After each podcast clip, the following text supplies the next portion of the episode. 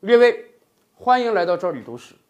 二十世纪末啊，世界政坛最传奇的一幕啊，莫过于叶利钦选择了普京。所以，进入到二十一世纪以后，俄罗斯就只有一位统治者了，那就是普京。今天，普京在俄罗斯国内，甚至在世界范围内啊，赢得了非常大的声誉，以至于以前的节目我们都总结过。当后人评价叶利钦的一生的时候，他一定是功过参半的。可是谁都不能否认，他这一生做的最重要也最聪明的决定，就是选择了普京。叶利钦为什么会选择普京呢？历来传闻非常多，有的说当年第一次见面的时候，普京沉稳的性格以及野猪来袭的时候临危不变、持枪射击的英姿。打动了叶利钦，也有人说，普京对他恩师索布恰克的恩情，让叶利钦感到了心里的温暖。还有人说，叶利钦的女儿特别欣赏普京，她向叶利钦非常强烈的推荐了普京。到底是什么原因？只有叶利钦本人才知道。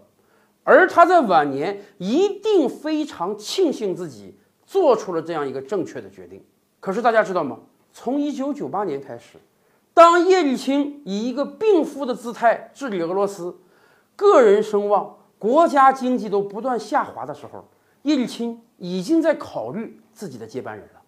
他的第一人选可不是普京啊！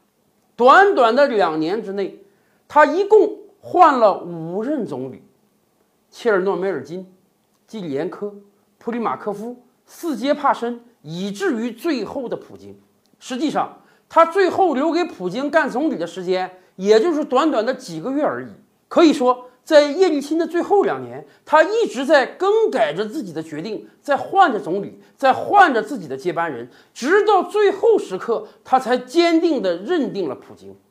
而在所有换的这些人中，有一个人其实和普京是非常相似的，也就是说，只是在叶利钦的转念之间。俄罗斯的历史就会发生非常重大的变化。这个人就是普京的前任斯捷帕申，而且斯捷帕申本人跟普京有着非常多的相似地方。首先，这俩人都同龄啊，都出生于一九五二年。在叶利钦选择他们的时候，人俩是不相伯仲的，都是四十七岁啊，而且。斯捷帕申跟普京的从政经历还非常相似，哎，斯捷帕申也干过俄罗斯国家安全局局长，那个相当于克格勃的职位。也就是说，这俩人可都是出身于克格勃。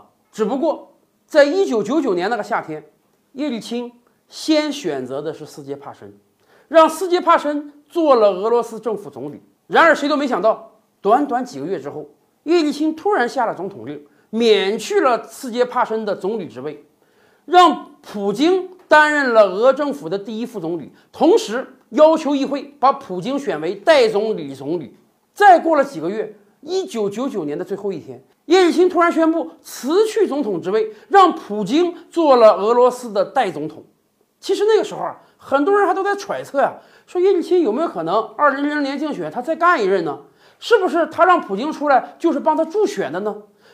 任何人都不会想到，叶利钦这次交班是彻彻底底的交班，甚至自己总统任期都没到，都把这个总统职位拱手让给了普京。而这一切就发生在几个月之间。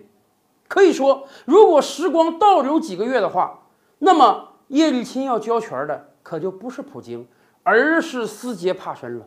俄罗斯的历史在这几个月到底发生了什么？为什么叶利钦最后？放弃了斯捷帕申，而选择了普京，这一切还有待于我们去探寻。只不过我们知道，今天很多中国人特别喜爱普京，甚至网上有留言说说普京是中国人后代，因为他长得都很像我们中国人，而且身高还不高。可是大家知道吗？历史的吊诡之处就在于，如果不是普京，而是斯捷帕申接了叶利钦的班儿。恐怕他跟中国的渊源会更加深刻，因为大家知道吗？生于一九五二的斯捷帕申，他的出生地可是中国旅顺呐。